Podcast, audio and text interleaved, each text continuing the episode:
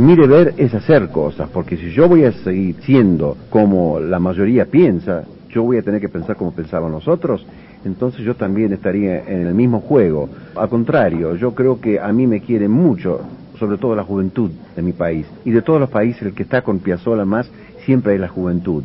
Esa es la gente que me apoya, esa es la gente que no le gusta lo viejo, lo repetido. Yo estoy en contra de todo lo que se repite y de todo lo que es fácil, porque es mucho más fácil para una persona tocar el choclo, la comparsita, Adiós muchachos, o tocar uno, o tocar Adiós Pampa Mía, temas que escribieron hace 40 años atrás, pero que son muy lindos, pero estamos viviendo en el año 84, yo no puedo salir a tocar el choclo o, tocar el tango uno, porque ya está pasado, estamos en otro momento y creo que el lenguaje es otro, yo tengo que darle otro lenguaje a la música, a los jóvenes, y es otra manera. Hoy en día los jóvenes están con Michael Jackson posiblemente, o estaban con los Beatles, pero siguen estando con Piazzolla los jóvenes.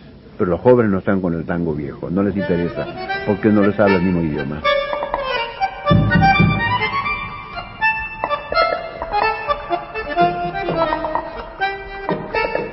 Buen día amigos, qué gusto saludarlos en este día bastante gris, indeciso todavía sobre qué nos va a deparar con 24 grados de temperatura. Y nos ponemos en marcha escuchando a Piazzolla.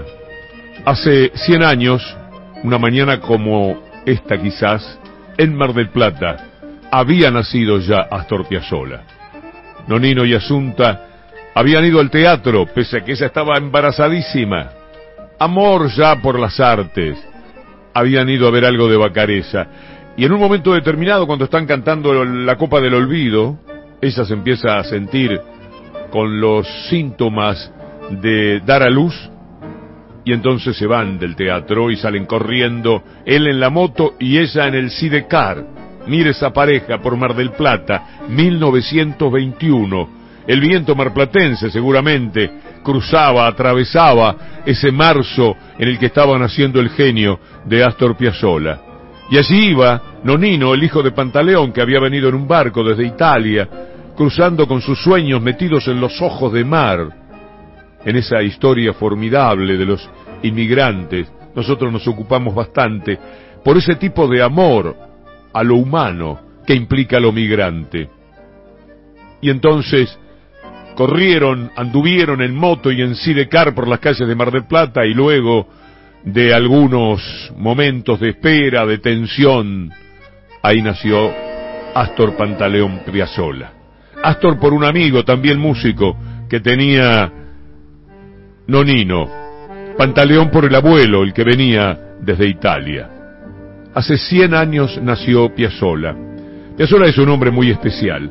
Anoche, mientras estaba en el Teatro Colón escuchando a Horacio Lavandera, a Marconi, a la Camerata Bariloche, precisamente haciendo Primavera Porteña, en el caso de Horacio Lavandera, que nos acompaña ahora en un solo de Astor Piazzolla, pensaba en algo que escribí para Caras y Caretas, para un número pues especial de Caras y Caretas.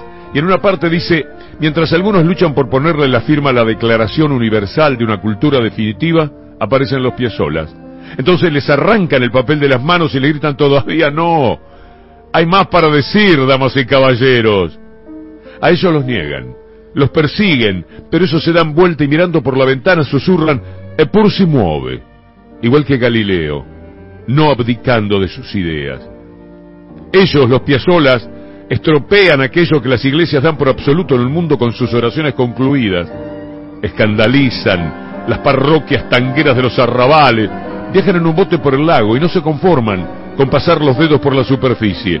Se hincan en la nave, se inclinan al espejo desafiante del agua y hunden la mano. ¿Qué hay allí abajo?